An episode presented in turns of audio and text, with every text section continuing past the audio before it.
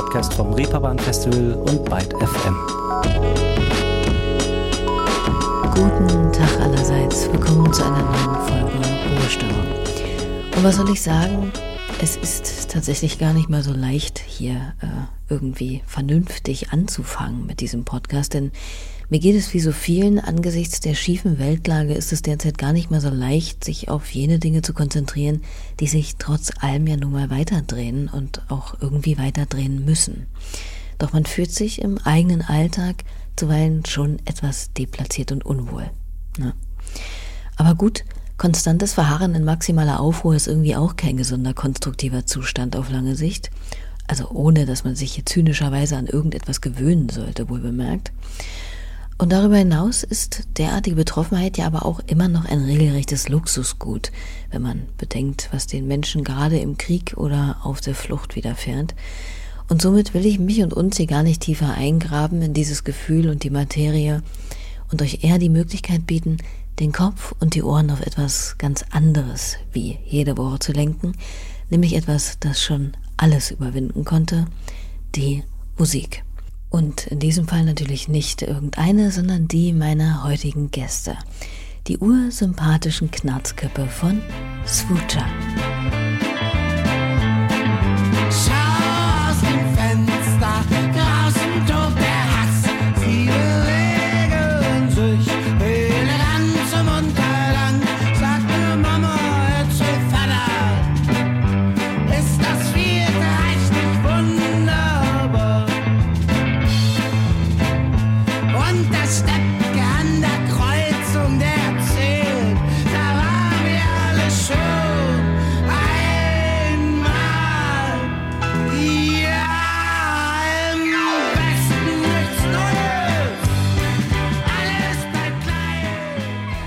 Der Hit, wenn man so will, aus ihrem ersten Album, ein Auszug aus Im Westen war das. Mittlerweile haben Swoocher allerdings ihre zweite selbstbetitelte Platte veröffentlicht und zwar vor gerade mal zwei Wochen. Und auch wenn das jetzt ja eigentlich nicht mehr groß zum Thema gemacht werden sollte, liegt natürlich trotzdem die Frage nahe bei dieser zeitlichen Überschneidung, wie nimmt man es denn, wenn man nach rund fünf Jahren der Welt endlich mal wieder neue Musik von sich zeigt und fast zeitgleich um die Ecke von einer Weltmacht ein Krieg angezettelt wird. Das habe ich die Band in unserem Gespräch vorab mal gefragt. so wie es halt ist. Also ich glaube, wenn wir, selbst wenn wir in zwei, drei Monaten äh, das Album rausgebracht hätten, wäre irgendeine andere Scheiße wieder am Start. Also es sind ja Weltereignisse äh, jeden Tag und passiert irgendwas Neues. Ähm, ich denke, es sind einfach grundsätzlich sehr, sehr turbulente und unruhige Zeiten. Und ähm, da muss man irgendwie mit klarkommen und äh, dann abwägen, was gerade sehr wichtig ist. Also das soll auch jeder für sich meiner Meinung nach selber entscheiden. Äh, wenn jetzt jemand gerne seine Album-Promo erfährt und sich nicht zu dem Thema äußern will, so what, dann soll er das ruhig tun, das ist kein Problem.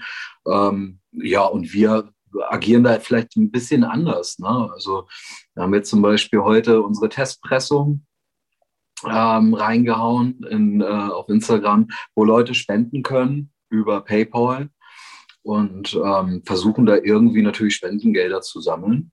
So, so gehen wir gerade damit um und versuchen gerade so ein bisschen Release und all das, was drumherum ist, ein bisschen kurz beiseite zu packen und uns um dieses Thema zu kümmern. Und dennoch freuen wir uns natürlich, dass das Album da ist, endlich, klar. Und ich finde, dass das ein ziemlich guter Umgang mit der Situation ist. Aber bevor wir hier konkret etwas zu ihrem neuen Album erfahren, wollen wir die fünf Herren doch erstmal richtig kennenlernen. Standardfrage bei Pärchen ist ja gerne, und wie habt ihr euch denn kennengelernt? Gut, wer da eine unterhaltsame Anekdote parat hat.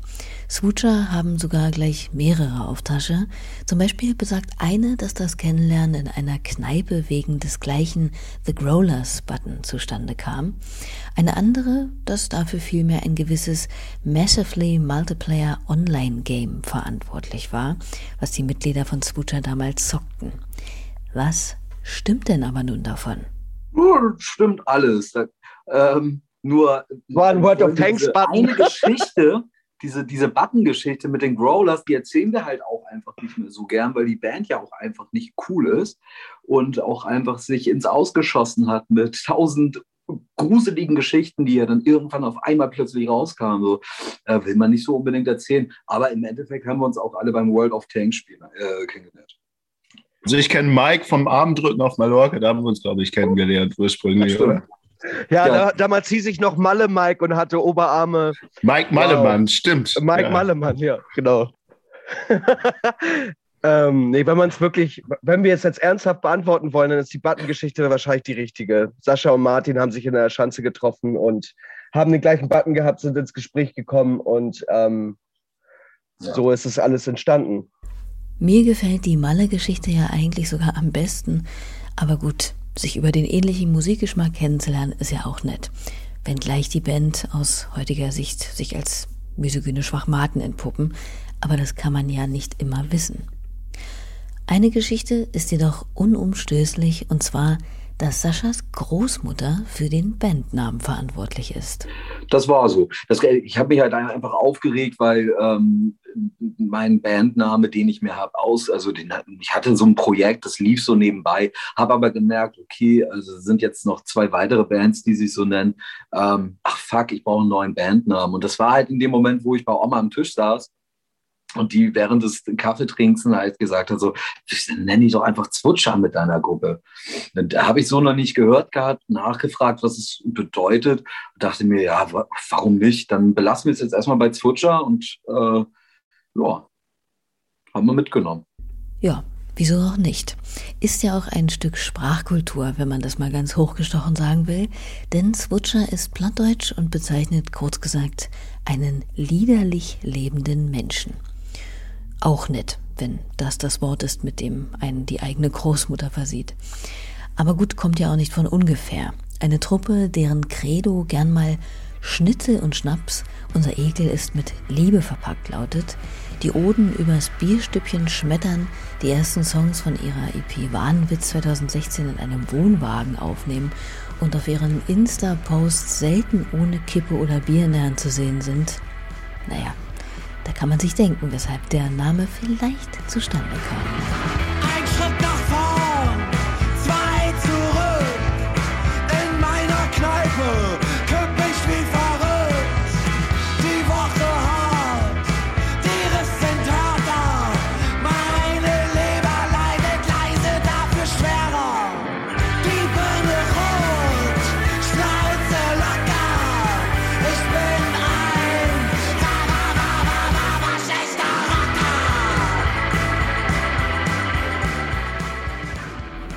Aus der aktuellen Platte ein Auszug aus Rocker. So ein bisschen Augenzwinkern ist natürlich bei Sucha auch immer mit dabei. Aber auch sie selbst würden bei aller Altersmilde schon sagen, dass der Name bei ihnen noch Programm ist und einiges von Swoocher tatsächlich in ihnen steckt. Oder? schon eine Menge. Menge, ja. Ist schon eine Menge. Aber ganz ehrlich, gibt ja auch sonst keine Band mehr, die, die den Weg fährt. Also irgendwie muss es ja auch spannend bleiben. Ne? Und dafür, also ich denke schon, dass der Name und das, was man so von uns so hört, das stimmt schon alles. Aber wir, wir werden ja im Alter, werden wir auch ruhiger. Ne? Also auch die, auch die Pandemiezeit, die hat uns gut getan und ja. Ja, aber wer bei so viel Authentizität denken könnte, dass die Band mehr oder weniger in der Kneipe zwischen der Romantik des sich vergessenen Exzesses und dem finsteren Aufschlag auf dem klebrigen Kneipenboden groß geworden ist, so stimmt das natürlich nicht ganz. Wenngleich, wie schon erfahren, die Band durch Musik und Bar überhaupt zueinander fand. Wodurch ist denn aber jeder Einzelne in der Truppe überhaupt an Musik herangekommen? Es antworten, vielleicht nochmal kurz zur Übersicht, Sascha, Mike, Sepp und Velvet in dieser Reihenfolge. Drummer Martin war bei unserem kleinen Zoom-Treff leider nicht dabei. Das erste Mal, dass ich in Kontakt gekommen bin mit, also mit Musik oder mit etwas, das ich merke, das ist auch was, wo ich, ähm, was ich auch gerne machen wollen würde später, war, als mir mein Papa äh, Duff angemacht hat im Fernsehen zu Tanzin äh, Mussolini und äh, das, äh, ich glaube, oh Gott, wie alt war ich da? Ich glaube vier, drei oder vier. Das war für mich so der Moment, wo ich dachte, geil, was ist das denn? Äh, äh das, äh, das fixt mich an, da habe ich auch Bock drauf. Das war so der erste Moment, wenn, wenn es das ist, was du meinst. so die Berührung zur Musik. Voll. Also ich, ähm, meine Eltern hören ganz andere Musik als ich jetzt. Aber ähm, ich konnte schon damals, habe ich immer sehr früh schon mitgetanzt zur Musik oder habe irgendwie mit der Luftgitarre irgendwie ähm, den Gitarristen imitiert. Ähm, ja, das hat sich dann auch irgendwann weiterentwickelt, als ich dann im Kinderchor gesungen habe, wo dann auch so ein bisschen so die Gemeinschaft und so dieses Zusammensingen und das Gemeinschaftsgefühl dann natürlich auch entstanden ist. Also was Musik natürlich auch bewirken kann, halt so, ne, dieses ähm, Zusammensein, dann noch mehr fühlen, wenn man zusammen Musik, zusammen eine Harmonie singt. Das war schön. Und das hat mich dann auch irgendwie, hat man dann auch das Gefühl gehabt, wow, das kann Musik eigentlich alles so. Bei mir war das auf jeden Fall auch irgendwie ausschlaggebend, so dieses Moment, dass man irgendwie zusammen Musik macht, wie ich zur Popmusik gefunden habe. Du hattest ja gerade gefragt nach dem Moment, wo man sich das erste Mal so richtig, ich sag mal, angefasst gefühlt hat von Musik. Das war eigentlich in einem ganz anderen Bereich, nämlich so Filmmusik. Star Wars Episode 1, als das 99 ins Kino gekommen ist, da war ich acht Jahre alt und das hat mich komplett abgeholt.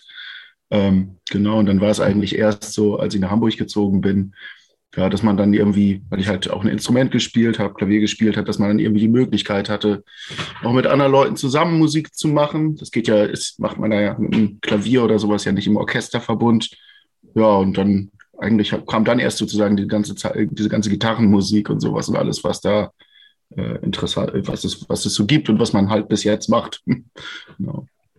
Also bei mir war es eigentlich auch, dass ich, ich habe die ganze Zeit zwar schon immer mit Musik gehört und bin auch mit meinen Eltern mit viel toller Musik aufgewachsen, aber das erste Mal, wo es so mich richtig angefasst hat, war relativ spät. Und das war dann aber irgendwie so mein erstes Rockkonzert, wo ich dann gemerkt habe, was für eine Energie eigentlich so ein Live-Konzert entfachen kann und wie man eigentlich mit irgendwie relativ wenig auf einer Bühne, das waren damals irgendwie drei Leute, das waren John Spencer Blues Explosion, das kompletten, die komplette Fabrik äh, in Schutt und Asche gelegt haben und das mit recht wenig Mitteln. Es hat mich damals sowas von umgehauen, äh, wie man quasi seine, seine Emotionen äh, so geballt äh, jemanden vor die Füße schmeißen kann.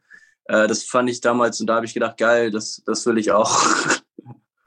Ja, viele Wege führen nach Rom, beziehungsweise zur Musik ganz offensichtlich. Und wer erstmal so richtig angefixt ist, der will natürlich, wie von Velvet eben schon gehört, einfach selbst irgendwann ans Instrument. Wie sahen sie denn aus, die ersten musikalischen Gehversuche? Bei Sascha hatte ich irgendwo schon mal aufgeschnappt, dass seine erste Band Public Target hieß. Ja, genau. Ich wollte es gerade sagen. Das war meine allererste Band, Coverband. Und wir haben nur Turbo Negro, CKY und Metallica-Songs gecovert. Unglaublich äh, schlecht waren wir. Ähm, aber ähm, ja, so habe ich dann das erste Mal, ähm, der, der, der Drummer, der hat uns da immer zusammengetrommelt, aber der hat auch immer Pilze dabei gehabt. Also das hat auch einen Grund, warum wir halt. Aber Balls of Steel gab es doch auch noch, Sascha. Komm, hau raus. So. Ja, stimmt. Die gab es auch noch. Aber aber das war so, so ein Zwei-Monats-Ding, Drei-Monats-Ding, glaube ich. Das, äh, das will ich jetzt nicht zu den Bands dazu zählen jetzt unbedingt, aber ja. Target. Meine erste Band. Oder diese Hip-Hop-Band, Sascha. Hä? Du hattest doch noch dieses Hip-Hop-Projekt, hattest du auch mal, hast du nee, Das war ja nur ein Feature. Ach so. ah, ja, meine erste Band hieß Dark Fire. Die hat sich dann noch ganz schnell zu Bam umbenannt. Genauso beschissener Name wie der davor.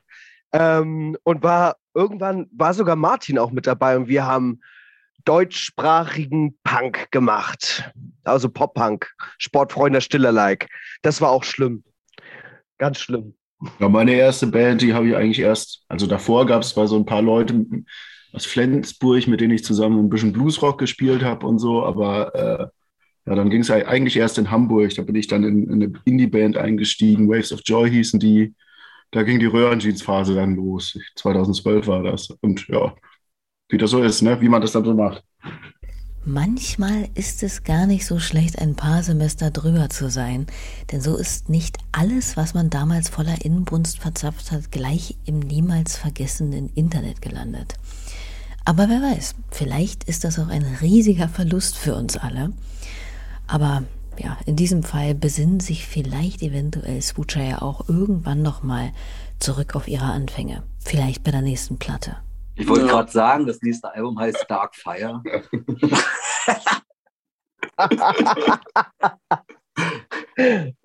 Würde ich auf jeden Fall hören. Das jetzige aktuelle Album heißt jedoch erstmal Swoocher und ist ja in einer auch für MusikerInnen eigentlich recht schwierigen Zeit entstanden, denn das Zusammenkommen war ja immer wieder unter Pandemiebedingungen ziemlich erschwert. Und dann wohnen die Herrschaften ja auch noch nicht mal alle an einem Fleck. Wie haben Sie das also letztlich so gut hinbekommen?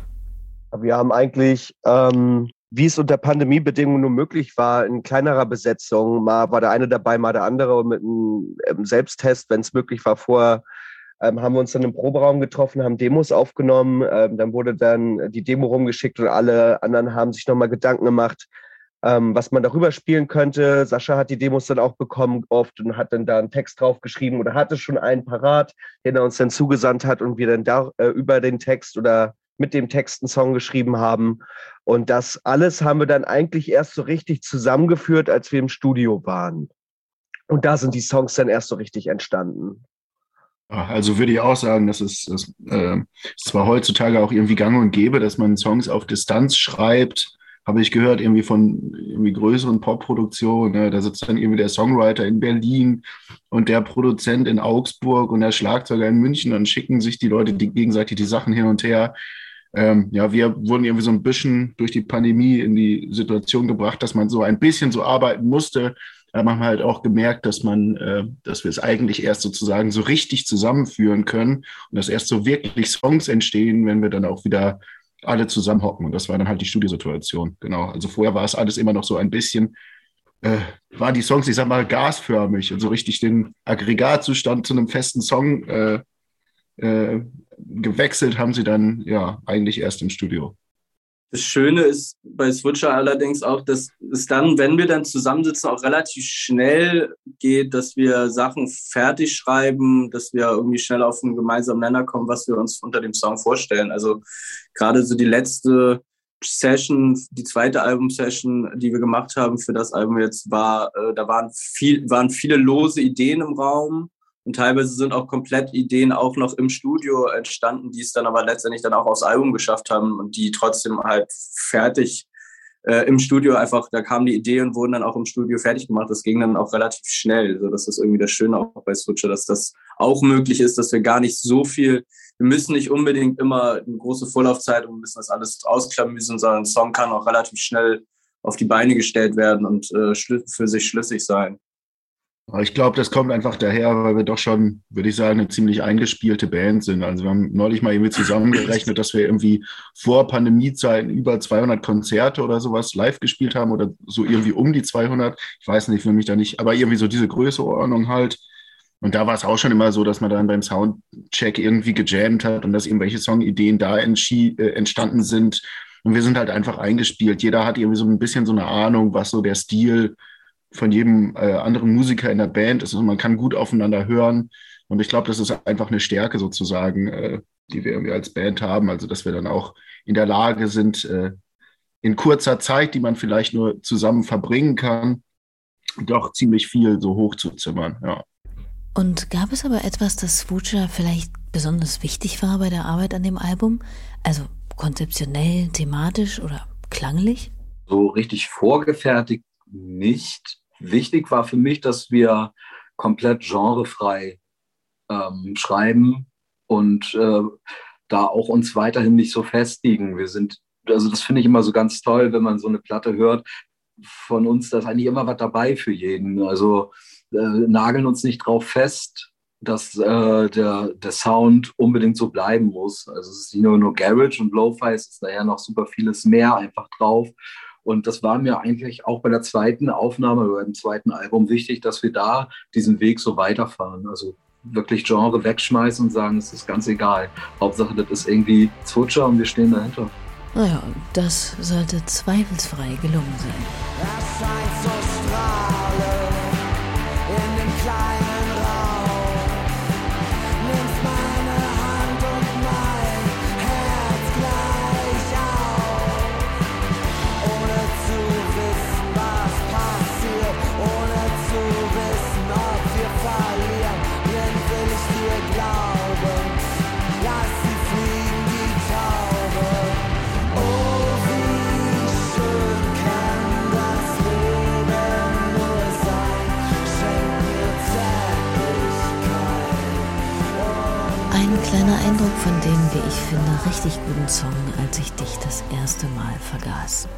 Die gesamte Platte ist übrigens auch wieder ein Beweis für den klammheimlichen Triumphzug der DIY-Szene, denn die Platte ist auf La Pochette Surprise erschienen, dem Label von Swoocher-Gitarrist Velvet, der sich auch um die Produktion gekümmert hat. Und wie ist es mit der Covergestaltung? Ist die auch selbst gemacht? Der Gedanke zumindest ist nicht ganz unberechtigt, denn auch schon beim ersten Coverbild ihres Debütalbums Wilde Deutsche Prärie wurde selbst buchstäblich einiges zurechtgebastelt. Und wenn man mal einen Blick auf Saschas Solo-Projektseite wirft, sieht man schnell, da ist jemand auch der bildenden Kunst nicht ganz abgeneigt. So gemalt und äh, so ein bisschen rumgebastelt, das habe ich schon immer mal. Ähm, früher in, in Jugendjahren habe ich äh, immer so an so Manga- und Comic-Wettbewerben mitgemacht und äh, auch schon mal erster Platz sogar äh, erreicht. Ähm, das äh, war aber auch nur in der lokalen Zeitung im Dorf. Ähm, aber ähm, ja, jetzt so während der Pandemiezeit bin ich ähm, umgezogen und habe das große Glück, dass ich unten eine Werkstatt habe, die auch quasi so, die ich auch so mit übernehmen konnte.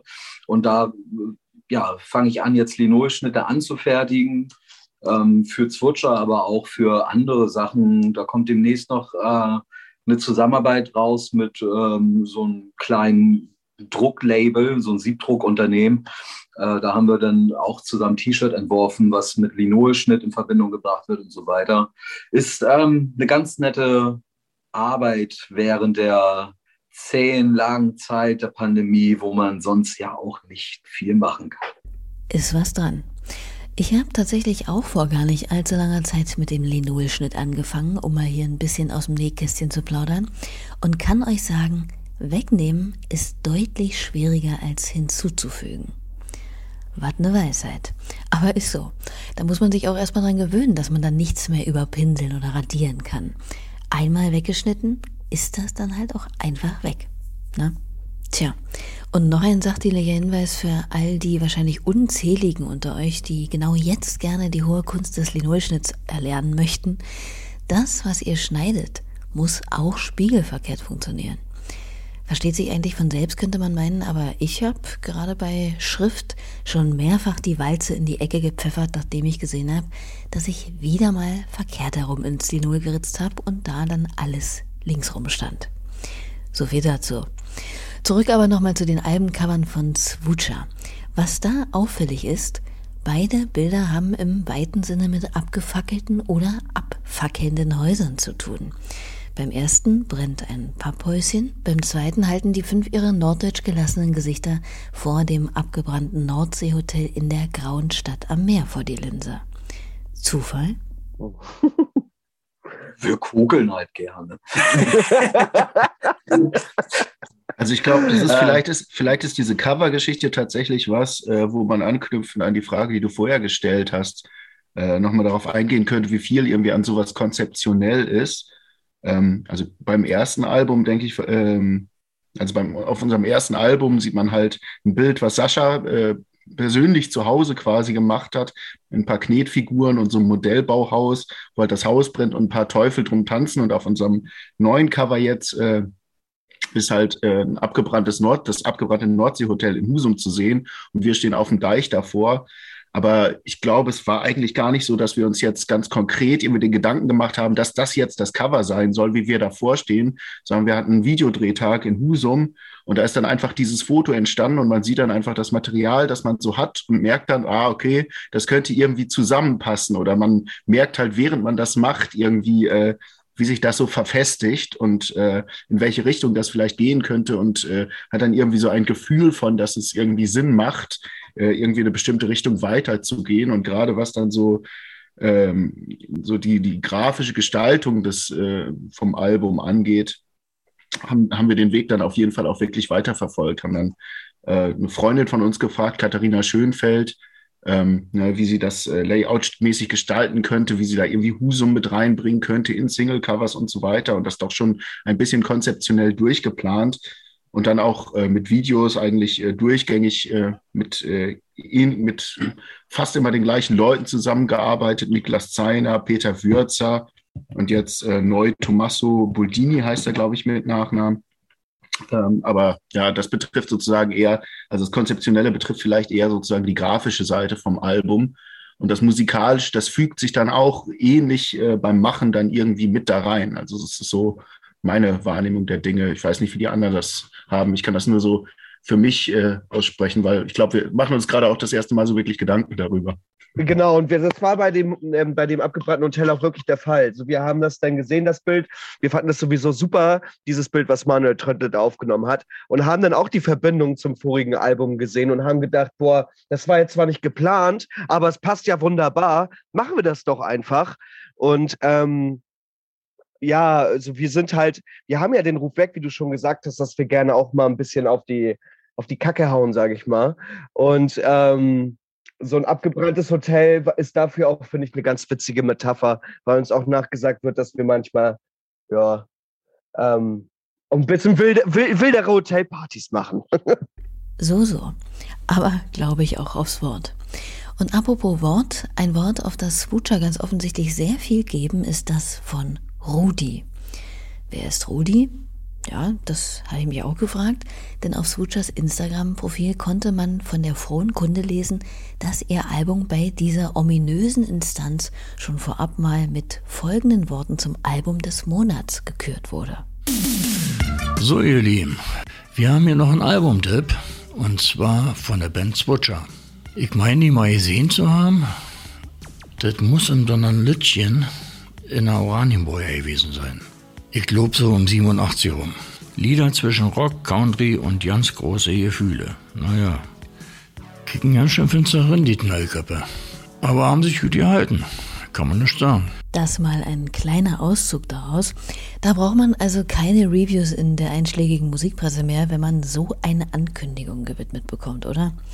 Aber wer ist Rudi, der um 87 rum die Knallköpfe schon mal gesehen haben will? Sascha klärt uns auf. Oder auch nicht. Also Rudi ist, ist eigentlich eine Legende.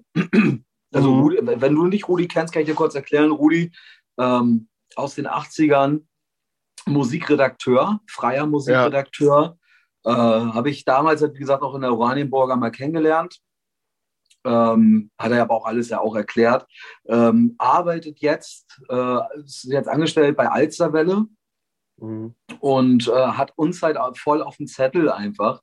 Ähm, und hat uns da jetzt glücklicherweise, da haben wir einfach Glück gehabt, sind wir da in den Musiktipp von Rudi mit reingerutscht. Und ja. ich schaue jetzt, weiß ich nicht, schon seit mindestens zehn Jahren Alsterwelle und hab, äh, ja, war natürlich super überrascht und habe mich tierisch gefreut. Ja. Also Hannes Rademacher ist ja auch sein Praktikant der ist ja auch da so ein bisschen, guckt ihn da so ein bisschen auf die Finger, weil das halt ein absolut super Journalist ist, der Rudi. Und Hannes Rademacher von Sendefähig hat ihn uns da so ein bisschen, also der, den kennen wir schon ein bisschen und der ist auf uns aufmerksam geworden und hat ähm, Rudi dann auch mit ins Boot geholt. Und da sind wir ihn sehr glücklich. Da sind wir sehr glücklich drüber. Naja, gut. Und das ist ja die Hauptsache. Ich habe mir den legendären und sehr informativen Kanal der Alsterwelle natürlich gleich mal angeschaut und natürlich sofort Netflix gekündigt, denn selbst die Werbung ist dort unterhaltsam. So wird sich da zum Beispiel für einen illustren Club, nenne ich es mal, äh, bemüht, der sich Pegelverein nennt und bei dem man in dem Spot überraschenderweise die Kollegen von Zwutscher sehen kann und auch hören wie hier. Pegelverein bedeutet Fun pur. Das ist stark. Wenn du jetzt Lust gekriegt hast, mach doch einfach mit. Das klingt ja super gut, aber wo muss ich hin, um bei dem Verein mitzumachen? Das ist ja das Tolle. Der Pegelverein ist überall auf der Welt. Wie das Internet. Na, das ist ja stark. Du sagst es, Sascha. Okay. Und was hat es damit also auf sich? Kann da jede und jeder mitmachen, der oder die 3,8 im Turm hat? Oder wie läuft das? Da kann eigentlich jeder rein. Musst du auch gar nicht äh, irgendwann einen Kahn haben, kannst auch so rein. Ja. Ähm, es geht ja eher darum, um äh, unsere Zuhörer und äh, Freunde und auch andere Musiker zu vernetzen in der Zeit, wo man sich nicht sehen kann und sich äh, nicht live erleben kann, dass man da zumindest äh, eine Basis bildet, dass man weiterhin im Kontakt bleibt. Ja, nicht nur mit uns, sondern einfach generell Leute, die äh, Interesse an Musik haben, die Lust haben, sich zu verknüpfen. Gerade halt auch jetzt während der Pandemie war halt natürlich auch die Idee, dass man halt sich dann auch digital in so Treffen oder über die Telegram-Gruppe, dass man sich da halt irgendwie, wenn man dann gemeinsam oder halt zu Hause sitzt oder irgendwo ähm, Bierchen trinkt, so dass man halt sieht, da ist auch einer, der sitzt auch gerade zu Hause, auch dann kann man mit denen ja auch ein bisschen schreiben, sich ein paar bisschen Musik irgendwie austauschen und äh, genau einfach so eine Plattform, so ein bisschen abseits auch von den normalen Social Media Plattformen, Instagram, äh, Facebook und was weiß ich, äh, dass man, dass wir da einfach so eine, so eine kleine äh, ja, gesellige Runde irgendwie ähm, gegründet haben, wo sich einfach alle wohlfühlen und äh, ja auch mal einheben können gemeinsam. Und eigentlich ist jetzt der Plan auch gewesen, dass man das auch ganz in echt macht, jetzt wo sich die die, äh, die Verordnung, das ist ja alles auch ein bisschen locker. Das ist natürlich jetzt, ist aber auch gerade nicht die Zeit eigentlich, um sich irgendwie jetzt auch noch äh, ja, Party zu machen, sag ich mal. Aber das ist dann auf jeden Fall, das steht auch auf der Agenda vom Pegelverein, dass wir dann halt auch uns dann mal in echt treffen, dann in, hier in Hamburg oder in Berlin oder Magdeburg oder in Dresden, halt da überall und dass man sich dann einfach gemeinsam in der Kneipe trifft und ja, unter dem Motto Pegelverein dann halt äh, einen schönen Abend hat. Also ich glaube, wir haben schon über 140 Mitglieder inzwischen, ne? Und also ja. in ganz vielen unterschiedlichen Städten, also äh, ja, so Regionalgruppen vom Pegelverein. Es wächst und gedeiht. Also es wird auch außerhalb Deutschlands schon Stockholm haben wir Stimmt, in Stockholm gibt es auch Leute. Ja. Wir werden noch mal größer als der Wu-Tang Clan. Oder die Turbo-Jugend. Oder Turbo. Gut, und wer bei all der Ironie jetzt ein bisschen äh, den Bezug zur Realität verloren hat, den Pegelverein gibt es aber tatsächlich. Sogar passende Klamotten dazu und er dient der Geselligkeit in ungeselligen Zeiten. So viel, denke ich, kann man schon sagen. Und das ist auch schön. Vermutlich wird da auch das ein oder andere Bier miteinander mal verköstigt, wie zum Beispiel das belgische Palm Royal. In einer kleinen Stadt machte ich vor kurzem Rat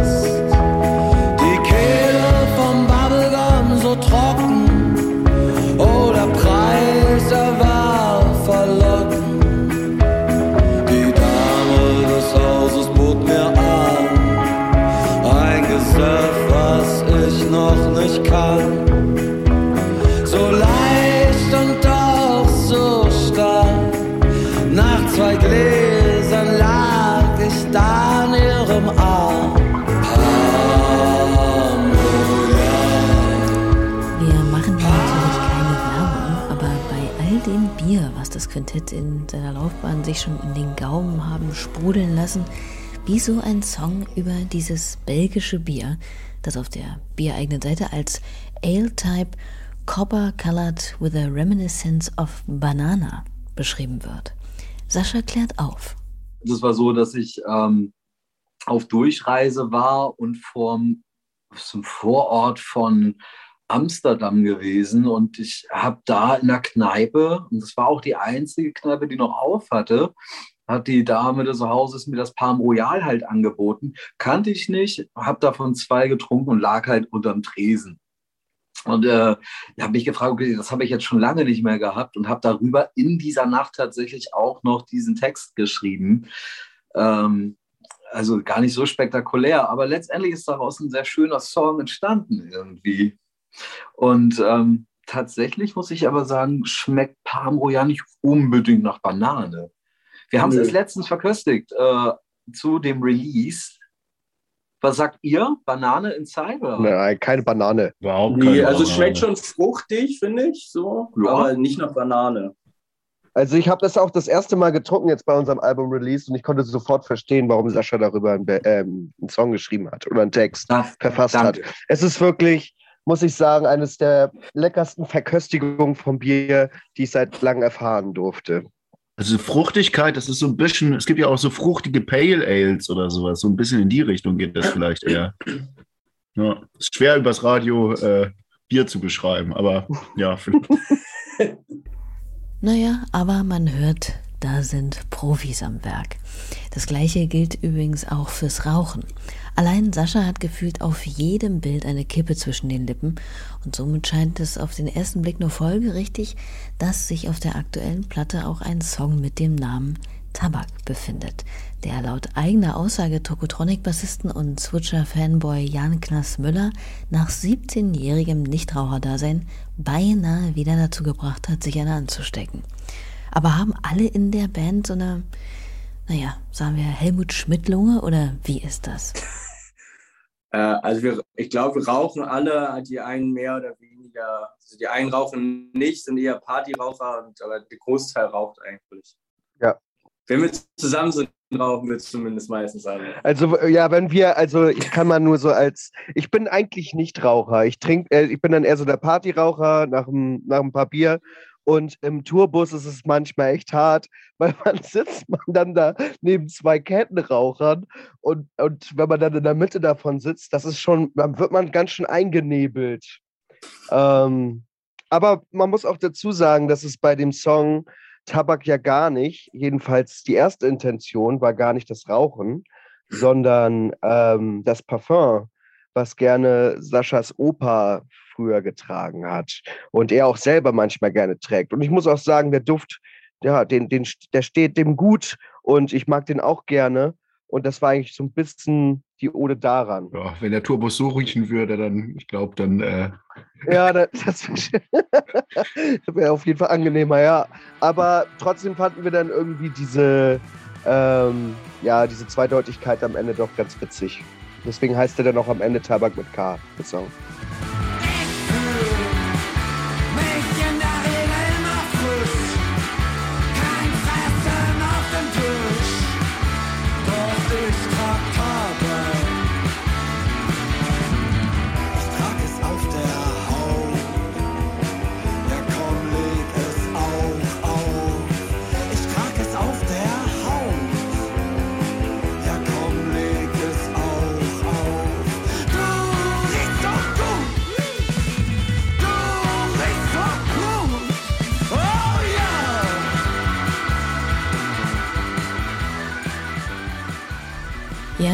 Manchmal steckt dann doch mehr hinter der gelb gerauchten Tapete, als man denkt. Aber dass sich Switcher bei ihren Texten auch etwas denken, ohne dabei nicht immer auch genügend Raum zum eigenen Interpretieren zu lassen, das wird, wenn man sich ein paar Songs mal zu Gemüte führt, ohnehin schnell deutlich. Deshalb ist es auch nicht sonderlich überraschend, dass es auch in ihrem Song Daheim um mehr geht als um Heimat. Also für mich ist auf jeden Fall, geht es in der Heim nicht um die Heimat selber. Also es geht hier nicht um, um das Vaterland oder ähm, das Land, in dem man lebt. Es geht ähm, um das eigene Zuhause, die eigenen vier Wände. Und ähm, darum geht es eigentlich größtenteils. Wo ich mich zu Hause fühle, ist auf jeden Fall ja, meine, meine kleine beschauliche Wohnung in, in Hamburg auf der Veddel. Und in Bagdeheide vielleicht noch, wo meine Eltern wohnen. Ja, ich glaube, es geht aber auch generell einfach darum, dass jeder so das Daheim für sich halt anders definiert und jeder sich woanders daheim fühlt. Also ich würde auch sagen, ich fühle mich auf der Bühne und auch im Tourbus irgendwie daheim, genau wie ich mich zu Hause in meinen eigenen vier Wänden daheim fühle. Ähm, und ich glaube, bei Sascha war es halt, dass er halt ähm, letztes, äh, vor, vorletztes Jahr äh, halt umgezogen ist nach, nach Husum und da halt so ein neues Daheim und neue Heimat äh, einfach gefunden hat und das halt auch in dem Song halt auch verarbeitet und daher auch dieser, der ganze Ansatz mit dem Video da in Husum auf dem Deich und äh, auch mit dem, dem Hotel ähm, und dem Artwork und so, das passt alles, glaube ich, ganz gut an diesen Neuanfang, äh, Neuorientierung, dass er da sein, sein, sein Daheim äh, gefunden hat. Hinterm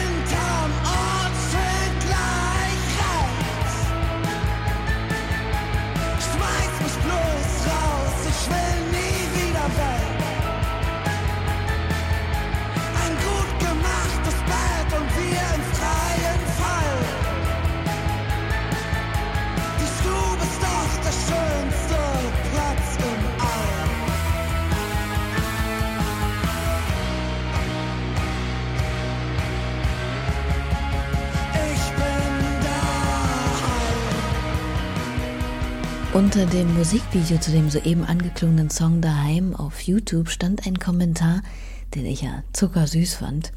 Daheim bin ich immer auf Switcher-Konzerten.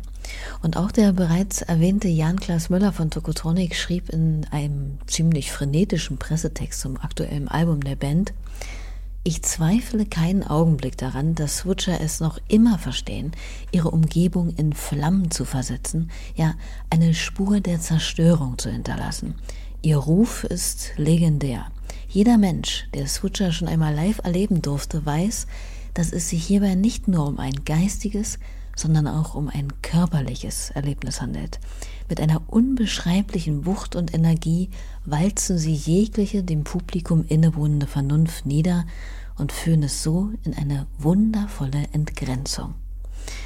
Das ist doch echt schön. Wie stark pulsiert da denn die eigene Live-Sehnsucht, wenn man sowas hört? Übertrieben oh. groß. kann man, kann man glaube ich, nicht äh, irgendwie in Worte fassen. Das, äh, wir hatten ja die Möglichkeit, letztes Jahr auch ein, zwei Konzerte zu spielen, aber es war mal so ein Tropfen auf dem heißen Stein, sage ich mal. Und äh, jetzt irgendwie dann hoffentlich äh, im, im, April und Mai dann das wieder zu spielen nach irgendwie zwei, zwei Jahren Abstinenz. Äh, ja, schon eine sehr große Sehnsucht nach. Gerade halt, weil jetzt das Album draußen ist, gerade weil man die ganzen neuen Songs jetzt quasi auch für alle hörbar sind und so, jetzt möchte man sie halt auch einfach spielen. Total. Also 2020 war richtig hart für uns. Äh, ich glaube, das wird jeder aus der Band sagen. Wir haben ja auch eine EP da rausgebracht nach dem Album, die Senf-EP. Äh, und äh, ja, ich glaube, das war irgendwie so zwei Wochen oder sowas. Nach, der, nach dem Release ging das dann halt richtig hart los mit Lockdown und so weiter. Und wir haben halt eine komplette Tour einmal durch ganz Deutschland absagen müssen und so. Und ja, Switcher ist halt eine Liveband auf jeden Fall. Ähm, Genau, ich denke, das hört man auch irgendwie auch auf der neuen Platte und wir sind jetzt einfach froh, dass das neue Material am Start ist. Ja, und wir das wahrscheinlich tatsächlich so getimt haben, dass es so gerade, dass es so gerade stattfinden wird. Ja, wenn alles gut läuft, beginnt die Tour am 20. April in Wien und endet vorerst am 21. Mai in Berlin. Über alle Entwicklungen und genauen Daten dazu könnt ihr euch natürlich über die Kanäle der Band selbst am besten auf dem Laufenden halten. Ich habe die hier unten in der Beschreibung auch nochmal verlinkt. Und sonst, gibt es sonst noch Pläne? Also, wenn es denn überhaupt noch welche braucht mit so einem neuen Album im Gepäck und einer Tour in Aussicht? Also erstmal konzentrieren wir uns natürlich jetzt erstmal auf das Album und die Tour.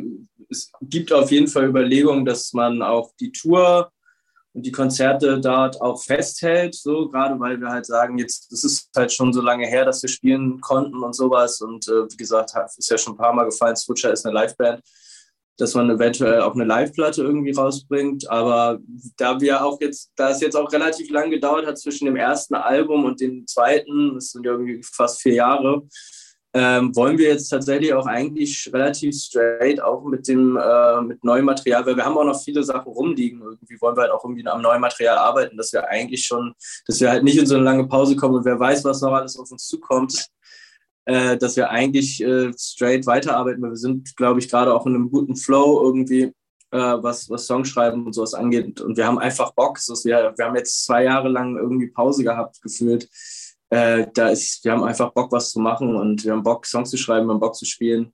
Und das wollen wir, glaube ich, einfach gerade erstmal nicht mehr abreißen lassen. Von daher, glaube ich, geht es auch relativ schnell an die nächste Platte.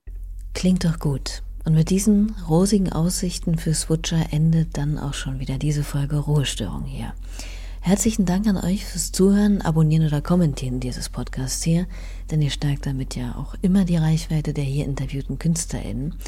Und natürlich an die überaus nette Kapelle Swutscher möchte ich meinen Dank richten für unser kleines Online-Stell dich ein und das nette Gespräch. Das finale Wort überlasse ich Sepp, der noch eine Kleinigkeit für Swutscher auf dem Herzen hatte. Und wir hören uns dann nächste Woche wieder, so ihr da mögt. Tschüss. Also den Pegelverein, den haben wir ja schon ein paar Mal erwähnt, aber vielleicht dann nochmal als aktiven Aufruf. Ne? Du, hast Spa du hast Lust auf Spaß, Fun und Geselligkeit, dann komm in den Pegelverein. www.pegelverein.de Telegram, unser Pegelverein. Ja. Bleib immer, bleib immer up to date sozusagen, was da los ist. Ja. Denn wir wollen